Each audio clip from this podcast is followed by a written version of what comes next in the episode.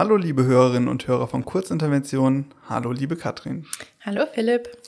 Katrin, du wirkst ein bisschen erschöpft heute. Das könnte daran liegen, dass du quasi direkt aus der aktuellen Sitzung der Enquete-Kommission Zukunftsstrategien zur Katastrophenvorsorge kommst. Ja, genau. Wir hatten heute die fünfte Sitzung von der Enquete-Kommission mhm. und haben wieder ein Anhörverfahren durchgeführt. Und äh, ja, das sind dann immer recht lange Sitzungen, weil sich ganz intensiv ausgetauscht wird und eben Experten und Expertinnen befragt werden. Genau, und dann haben wir heute über vier Stunden uns Input eingeholt. Das war sehr informativ und sehr gut. Alles klar. Wenn man sich äh, für die Arbeit der Enquete-Kommission interessiert und warum die so lange tagt, dann kann man sich dann auf die nächste Folge freuen, denn im April werden wir mit der Ausschussvorsitzenden Dr. Lea Heidbreder darüber sprechen, was die Enquete-Kommission eigentlich alles macht. Jetzt ist aber erstmal die Märzfolge an der Reihe. Und es geht heute ums Geld. Wir reden nämlich über den Landeshaushalt der in diesem Monat, also Ende März, verabschiedet werden soll. Und dazu haben wir mit dem Vorsitzenden des Haushalts- und Finanzausschusses, Thomas Wansch, gesprochen, darüber, wie der Landeshaushalt entsteht und äh, was daraus eigentlich alles bezahlt wird. Das sind aber natürlich nicht alle Themen, die wir heute haben. Katrin, was hast du uns denn noch mitgebracht? Ja, ich habe noch ein paar Themen ähm, aus dem Plenum mitgebracht. Und ähm, zwar, wie du richtig gesagt hast, natürlich das zentrale Thema des nächsten Plenums ist halt der Haushalt beziehungsweise mhm. die Verabschiedung vom Haushalt. Dann haben wir aber auch noch die Änderung von der Landesverfassung. Das hatten wir ja schon im letzten Podcast mal angesprochen. Wir haben die, den Gesetzentwurf zur Änderung des Mittelstandsförderungsgesetzes und auch noch weitere Gesetzentwürfe beziehungsweise auch die Zustimmung des Landtags zum zweiten Medienänderungsstaatsvertrag. Okay. Wollen wir wie immer mit dem Interview anfangen? Ja, natürlich. Ich bin schon ganz gespannt, was Herr Wansch berichtet. Alles klar. Dann hören wir jetzt erstmal in das Interview rein.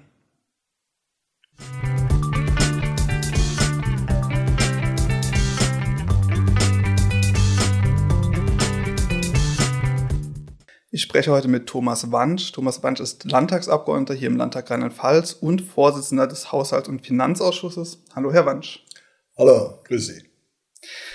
Im Märzplenum soll der neue Landeshaushalt verabschiedet werden und darüber wollen wir heute sprechen. Eigentlich sagt man ja, über Geld spricht man nicht, das machen wir heute doch, aber ich würde sagen, wir fangen mal mit, mit dem Grundlegenden an. Der Haushalts- und Finanzausschuss im Landtag, was ist das eigentlich für ein Ausschuss, für was ist der genau zuständig und wie sieht dessen Arbeit aus? Ja, der Haushalts- und Finanzausschuss äh, wird äh, gern als einer der wichtigen Ausschüsse bezeichnet vor dem Hintergrund, äh, dass dort alle Finanzen geregelt werden. Das mhm. heißt, der Landeshaushalt wird beraten und dem Plenum zum Beschluss empfohlen, aber auch alle weiteren äh, wichtigen Finanzvorgänge, die das Jahr betreffen, werden hier behandelt. Es geht um Steuerrecht, äh, das als Thema aufgerufen wird. Es geht um viele Verwaltungsvorschriften, um Freigabe von Haushaltsmitteln, um Vermögens äh, Veräußerung, also das Land verkauft ein Grundstück XY. Mhm. Äh, es geht um vieles, äh, was dieses Land äh, bewegt. Man sagt auch gerne, ein Haushalt ist ein in Zahlen gegossene Politik. Okay. Und Sie sind der Vorsitzende des Ausschusses. Was ist denn da genau Ihre Aufgabe? Meine Aufgabe ist äh, im Wesentlichen die Koordination in wesentlicher Zusammenarbeit äh, mit unserem Ausschusssekretariat, sprich der Landtagsverwaltung. Mhm. Äh, da werden die Anmeldungen der Tagesordnungspunkte über äh, die entsprechenden Häuser geregelt. Dort läuft dann, ich sag mal, relativ viel Administration im Hintergrund. Und dann geht es natürlich um die Sitzungsführung, die sollte unparteiisch sein. Das ist auch für mich wichtig. Äh, mir geht's hier nicht um die Aussage einer Fraktion äh, oder von mehreren Fraktionen, mhm. die ich äh, hier stellvertretend mache, sondern ich vertrete den Ausschuss in seiner Gesamtheit. Mhm. Und wenn wir zurückkommen zum Thema Landeshaushalt, können Sie kurz erklären, wie der Landeshaushalt überhaupt zustande kommt, welche Rolle der Haushaltsausschuss dabei im Vorfeld spielt, also vor der geplanten Verabschiedung im Plenum also der Landeshaushalt wird von der Regierung eingebracht. Mhm. Das heißt, die Regierung macht ihren Vorschlag, äh, wie sie die 14 Einzelpläne äh, sieht, wie die Zahlen, wie das Zahlenwerk aus ihrer Sicht aussieht und bringt dann nach entsprechender Beschlussfassung über das Kabinett das Ganze in das Plenum ein. Dort äh, findet quasi eine erste Lesung statt, ja. äh, indem man die grundsätzlichen politischen Aussagen der einzelnen Fraktionen zu dem vorgelegten Werk hört. Und dann geht es in den Haushalts- und Finanzausschuss. Und dort wird dann jeder Einzelplan aufgerufen.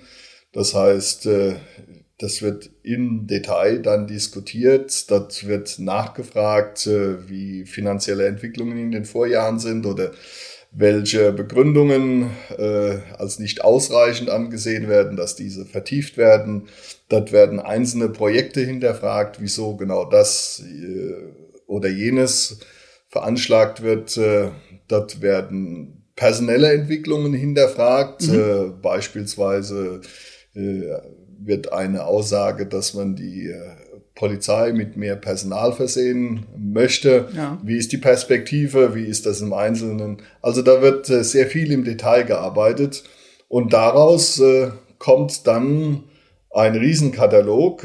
Ich habe hier vor mir liegen einen Leitsordner voll von Änderungsanträgen.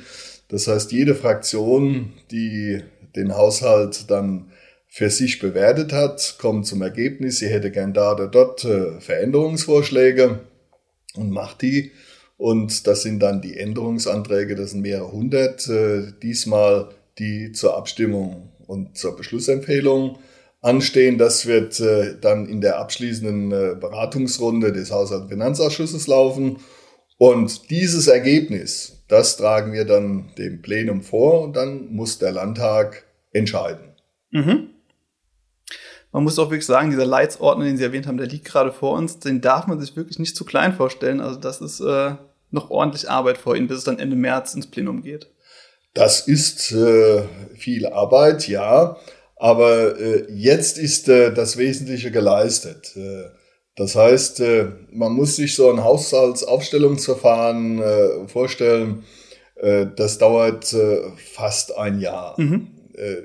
Das beginnt ja auf der untersten Ebene äh, in der Landesverwaltung, der Sachbearbeiter, der dort ein äh, Mittel verwaltet, äh, der muss dann seinen Mittelbedarf anmelden. Das wird dann zusammengezogen in den einzelnen Behörden, in den Ministerien dann konzentriert. Das wird dann dort zusammengetragen, dem Finanzministerium vorgelegt. Dort werden Rahmendaten definiert. Mhm. Da kann nicht jeder alles einfach nur äh, anmelden, sondern das muss ja alles auch äh, vor dem Hintergrund des Machbaren äh, dann gestaltet werden. Und äh, das dauert seine Zeit, äh, bevor der Haushalt überhaupt äh, dann quasi über die oder mit der Übergabe an den Landtag das Licht erblickt. Okay, aber im März wird es dann soweit sein. Da sind wir dann zum Ende. Äh, wir haben dann nach unseren äh, Einzelplanberatungen äh, wenige Wochen Zeit, dass die Fraktionen sich Gedanken machen mhm. können. Die werden dann Änderungsvorschläge einbringen und das Spannende bei Änderungsvorschlägen, das ist bei uns in der Verfassung auch so angelegt, ich kann nicht nur einfach einen Änderungsvorschlag einbringen, ich muss auch sagen, wie ich ihn finanziere. Okay. Insoweit der, der eine oder andere, der sehr leicht äh, äh, dann eine Forderung erhebt, der muss sich dann auch Gedanken machen, wie er das Ganze äh, als Finanzierungsvorschlag auf den Tisch des Hauses mhm. bringt. Alles klar. Jetzt reden wir ganz über den Haushalt. Das ist natürlich ein bisschen ein trockener Begriff. Das klingt nach vielen Zahlen. Das klingt, wir haben es eben angesprochen, auch nach dicken Ordnern mit, mit Daten, mit Tabellen. Ähm, aber natürlich ist der Haushalt zentral für das Land. Ähm, können Sie zur Veranschauung vielleicht ein, zwei Beispiele nennen, wo der Haushalt wirklich ganz konkret das Leben der Bürgerinnen und Bürger betrifft? Also das äh, mit dem Haushalt ist ganz, ganz breit äh, angelegt. Äh, all das, was das Land verantwortet. Äh, das heißt, äh, hier finden Sie Daten. Ich habe vorhin Personalentwicklung Polizei genannt. Äh, dort äh, stehen die Stellenpläne drin, dort stehen also Entwicklungen auch über Anwärterzahlen, sprich, das sind die äh, Polizistinnen und Polizisten in der Ausbildung. Mhm. dort stehen Zahlen drin, wie die Ausstattung ist der Polizei und dort wird dann auch veranschlagt, wenn diese verbessert werden soll und wie das gemacht werden soll. Das geht dann aber auch bis hin zu Organisationen, die vom Land gefördert werden. Ich nenne da gerne als Beispiel auch äh, den Landesjugendring, mhm. der eine Förderung des Landes erhält. Und auch das ist hier veranschlagt. Und dort sind dann zum Beispiel Fördergelder auch hinterlegt, die der Landesjugendring an Jugendorganisationen äh, verteilt nach äh, entsprechenden Vorgaben.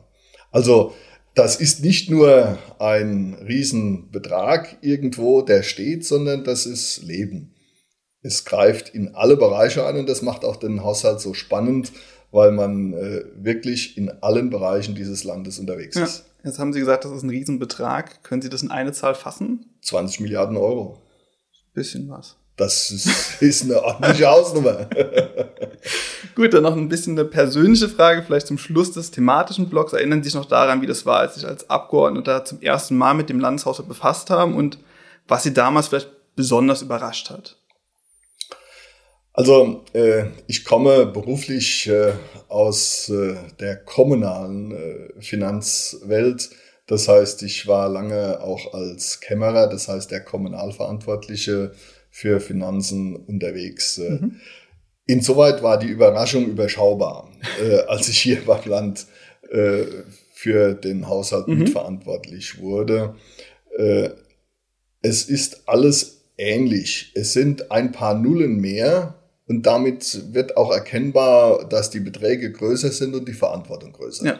Also das äh, darf man dann nicht einfach so lapidar sagen, das sind ein paar Nullen mehr, sondern man muss damit auch sagen, damit äh, geht auch äh, viel mehr Verantwortung mhm. einher. Ja.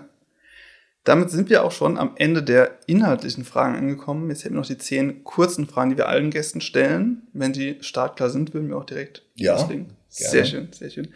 Dann fange ich an mit Frage 1, wenig überraschend. Warum sind Sie denn eigentlich Politiker geworden?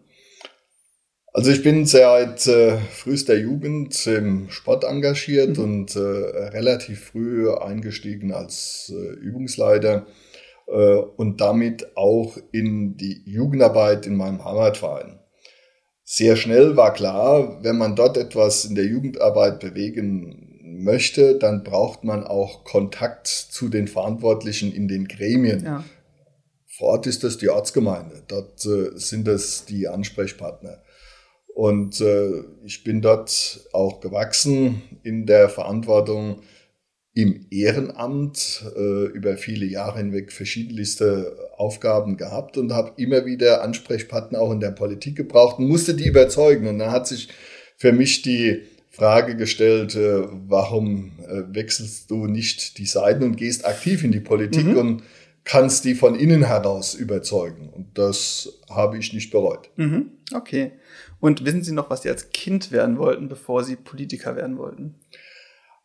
Als Kind, ja, da gibt's verschiedene Phasen, die man sich so als Berufswunsch dann auch vorgestellt hat. Aber etwas, was ich äh, immer durchgezogen hat, war, äh, mein Vater war äh, Großhandelskaufmann und hatte ein entsprechendes Geschäft und Lagerräume. Und meine Geschwister und ich haben dort äh, gerne gespielt und haben den Vater nachgeahmt, mhm. äh, haben dort quasi Geschäft und Verkauf gespielt. Das hat äh, uns sehr viel Spaß gemacht. Äh, in dem Bereich wurde ich nie aktiv. Ja. Ich bin äh, in der öffentlichen Verwaltung gelandet. Okay, das wäre jetzt auch meine nächste Frage, welche Ausbildung Sie denn oder welches Studium Sie äh, absolviert haben. Also ich habe einen dualen Studiengang mhm. gemacht äh, und bin Diplom-Verwaltungswirt. Alles klar. Und jetzt ein bisschen Themenwechsel. Wo in Rheinland-Pfalz leben Sie denn und warum ist es da am schönsten? Ich wohne in Sembach im Kreis Kaiserslautern mhm. und äh, habe dort eine wirklich sehr schöne, naturbewusste äh, Heimatregion, die mir alle Möglichkeiten eröffnet, äh, wenn ich Freizeit gestalten möchte, aber auch nicht nur die Natur, sondern auch eine gute Infrastruktur, um von dort äh, an, äh, nach Kaiserslautern zu kommen. Äh, dort äh, befindet sich die Universität, dort befindet sich die Hochschule, die Meisterschule, also eine ganz tolle auch Bildungsinfrastruktur. Hier macht es einfach Spaß auch zu leben. Das ist klar. Dann nochmal ein Themenwechsel, nochmal äh, in eine andere Richtung. Wenn Sie mit einer Politikerin oder einem Politiker oder einer berühmten Person Ihrer Wahl sprechen könnten, und dabei ist es ganz egal, ob die Person aktuell am Leben ist, ob sie bereits verstorben ist oder ob die Person auch nur rein fiktiv ist, wer wäre das und über welches Thema? Also in der heutigen Zeit äh, mit einer wirklichen Trendwende der Politik, die wir erleben müssen in Europa, wäre für mich der Gesprächspartner Helmut Schmidt besonders mhm. interessant. Helmut Schmidt ist zu Seiten seiner Kanzlerschaft äh, immer wieder mit der Frage äh, konfrontiert gewesen, wie weit muss man aufrüsten, was bedeutet Aufrüstung auch Abschreckung äh, gegenüber den äh, verschiedenen Blöcken, die man damals gekannt hat. Und das würde mich äh, interessieren, wie ein Politiker wie Helmut Schmidt äh, das heute sieht, ja. nachdem wir eine Phase der Abrüstung, der Friedenszeit und der Hoffnung auf europaweiten Frieden hatten und jetzt äh, voller Schrecken feststellen müssen, dass hier eine Zeitenwende stattgefunden ja. hat. Also ganz aktuelles Thema eigentlich. Wovon gibt es denn der Politik zu wenig und wovon zu viel? Zu wenig, ja, zu wenig gibt es äh, aus meiner Sicht äh, engagierte Menschen, die mhm. sich dauerhaft auch für Politik interessieren. Ja. Wir sind in Rheinland-Pfalz mit weit über 50 Prozent ein sehr stark ehrenamtlich ausgerichtetes Land. Mhm. Das kann ich aus eigener Erfahrung bestätigen, dass das sehr viel Spaß macht, wenn man dort unterwegs ist. Ich würde mir wünschen, dass äh, noch mehr Menschen dann auch die Politik und damit das Gestalten vor Ort als ihre ehrenamtliche Aufgabe annehmen würden. Okay. Und dann kommt jetzt die Frage, die ich immer so ein bisschen als die Sammelfrage bezeichne. Was ist denn Ihr liebstes Buch, Ihr liebster Film, Ihr liebstes Spiel und warum? Also ich habe weder ein Lieblingsbuch noch einen Lieblingsfilm. äh, mhm. Ich bin da ganz breit aufgestellt. Das liegt vielleicht an meiner Interessenslage, dass ich äh, sehr neugierig bin auf unterschiedliche Themen. Mhm. Äh, ich habe meine Freude daran, äh, ein Sachbuch zu lesen, genauso an äh, einem futuristischen Roman, hm. wie dass ich dann zum Ergebnis sage, was steht denn aktuell in einer Autozeitschrift. Also okay. da bin ich ganz breit aufgestellt, dass also ein Lieblingsfilm oder ein Lieblingsbuch ist, gibt's nicht. Alles klar, okay. Haben Sie denn ein Hobby, von dem Sie uns berichten wollen? Hm. Mein Hobby ist äh, der Sport, die Sportorganisation. Da bin ich seit frühester Jugend unterwegs. Mhm. Äh, äh, das ist der Turnverein, mit dem ich groß geworden bin, von dem ich enorm als äh, Mensch profitiert habe. Dort konnte ich nicht nur äh, meinen Sport erleben, das Turnen erleben, dort konnte ich überfachliche Jugendarbeit erleben, dort konnte ich internationalen Jugendaustausch mitmachen, habe mhm. fremde Länder kennengelernt, beginnend mit dem Nachbarn in Europa. Also nicht nur irgendwo hingereist in die Welt, sondern mal kurz über die Grenze nach Frankreich, nach England, um äh, mit den dortigen Jugendlichen im Austausch zu sein. Das hat mich äh, wirklich als äh, junger Mensch sehr geprägt und hat mir sehr viel gegeben und äh, dafür habe ich auch später viel gearbeitet. Mhm. Erinnern Sie sich noch an das erste Konzert, auf dem Sie waren? Ja, das erste Konzert, hm, wenn ich so zurückdenke, dann war das jetzt kein klassisches Konzert, sondern das war eine Coverband in den 70er Jahren, die wir in England erlebt mhm. haben. Äh, die haben ABBA gecovert äh, und äh, wir kannten das aus dem Fernsehen, wir kannten das von den Schallplatten ja. und so weiter, aber die mal auf der Bühne zu erleben und die haben die wirklich prima dargestellt. Also mhm. das war ein Highlight für uns Junge damals, das hat begeistert. Alles klar. Dann kommen wir schon zur letzten Frage für heute. Haben Sie noch eine Podcast-Empfehlung für uns? Podcast-Empfehlung natürlich äh, den Landtagspodcast. Klar. Vielen Dank, vielen Dank. Das ist äh, die, die Werbung für die eigene Organisation. Nee, man muss äh, Podcast, es gibt äh, relativ viel im Angebot. Mhm. Man, man sollte äh, dort einfach mal reinhören. Ja. Äh, und da in der Richtung äh, einfach die Möglichkeit nutzen, die geboten wird. Äh, über kurze Infos kriegt man relativ viel äh, ja. äh, zurück und das sollte man nutzen. Alles klar. Herr Wandt, haben Sie vielen Dank. Das waren unsere Fragen und vielen Dank für die Zeit und die Antworten. Gerne. Hat Spaß gemacht. Das freut mich.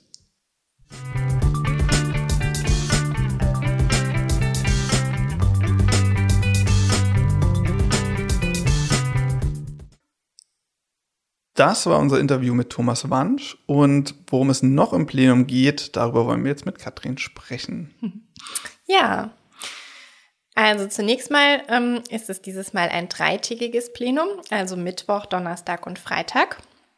Und es beginnt am Mittwoch mit einer Regierungserklärung der Ministerpräsidentin Malu Dreyer zum Ukraine-Krieg und einer anschließenden Aussprache dazu.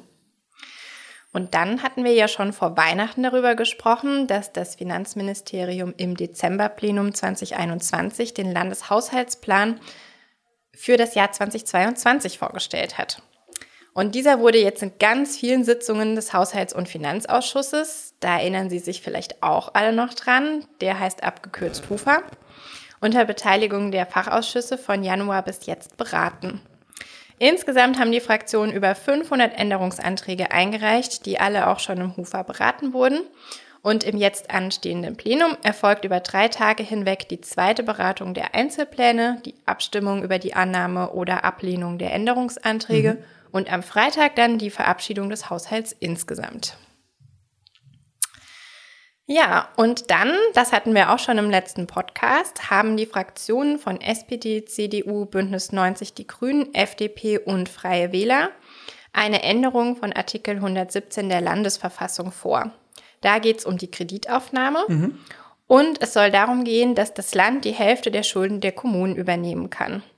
Dazu findet am Donnerstag die zweite Beratung und am Freitag dann die dritte Beratung und die Schlussabstimmung statt weil bei einer Änderung der Landesverfassung ähm, müssen drei Beratungen stattfinden. Mhm. Ja, und dann haben wir noch das Mittelstandsförderungsgesetz. Da haben die Fraktionen von SPD, Bündnis 90, die Grünen und FDP im letzten Plenum einen Gesetzentwurf eben zur Änderung des besagten Gesetzes eingebracht. Und im Hinblick auf die immensen Schäden, welche die Hochwasserkatastrophe im nördlichen Rheinland-Pfalz verursacht hat, müssen jetzt für den Wiederaufbau mehrere tausende öffentliche Aufträge vergeben werden. Also, ihr könnt euch ja vorstellen, da sind ganz viele Brücken und Straßen auch zerstört worden. Das muss alles wieder aufgebaut werden. Nach dem Grundsatz der Losvergabe dürfen diese Bauleistungen nicht als ein Paket an einen Generalunternehmer vergeben werden, sondern die müssen in einzelne Aufträge aufgeteilt und getrennt vergeben werden. Mhm. Und du kannst dir ja vorstellen, Philipp, das macht schon ziemlich viel Arbeit. Und um den Vergabestellen eben diese Arbeit zu erleichtern, soll von dem Grundsatz der Losvergabe in diesem Einzelfall oder Ausnahmefall eben abgewichen werden okay. dürfen. Und Voraussetzung dafür ist, dass der Landtag durch Beschluss feststellt, dass eben diese besondere räumlich und zeitlich begrenzte Ausnahmesituation besteht. Und diese Gesetzesänderung ist auch zeitlich begrenzt. Sie gilt nur bis Ende März 2025, also insgesamt dann jetzt drei Jahre. Okay. Ja, dann hat noch die Fraktion der CDU einen Gesetzentwurf eingebracht, und zwar zur Regelung der Landesgrundsteuer. Der wird auch in zweiter Beratung behandelt und dann eben auch abgestimmt. Der Gesetzentwurf sieht vor, dass Rheinland-Pfalz von der Möglichkeit zur Abweichung vom geltenden Bundesrecht Gebrauch macht und eine einfach zu verstehende, transparente und bürokratiearme Grundsteuer einführt. In der Höhe soll aber keine Veränderung des Grundsteueraufkommens erfolgen. Ja, und dann haben wir noch zwei Sachen, die noch äh, interessant sind, nämlich die Zustimmung des Landtags zu dem zweiten Medienänderungsstaatsvertrag. Da ist das Ziel der Änderung, ähm, dass durch den Ausbau barrierefreier Medienangebote allen Menschen die Teilhabe am medialen Diskurs und an der Gesellschaft insgesamt ermöglicht wird. Und es soll das Landesgesetz über die Beauftragte oder den Beauftragten für jüdisches Leben und Antisemitismusfragen in Rheinland-Pfalz verabschiedet werden. Bereits 2017 wurde in Rheinland-Pfalz bundesweit erstmals ein ehrenamtlicher Antisemitismusbeauftragter eingesetzt. Zu seinen Aufgaben gehört die Sicherung und die Förderung des jüdischen Lebens in Rheinland-Pfalz sowie die Unterstützung des interreligiösen Dialogs. Und die Rechtsstellung von diesem Amt, die soll nun eben durch Gesetz mhm. geregelt werden. Okay. Ja, wie ihr seht, ein ganz buntes Paket an unterschiedlichen Gesetzen, Gesetzentwürfen, die alle noch quasi parallel zum Haushalt beraten und am Freitag dann abgestimmt werden. Mhm. Da werden die drei Tage wohl äh, gut genutzt werden, offensichtlich. An der Stelle sind wir dann auch schon fertig für diese Folge, für diesen Monat und dann hören wir uns im April wieder. Genau, dann bis zum April. Mach's gut. Tschüss. Tschüss.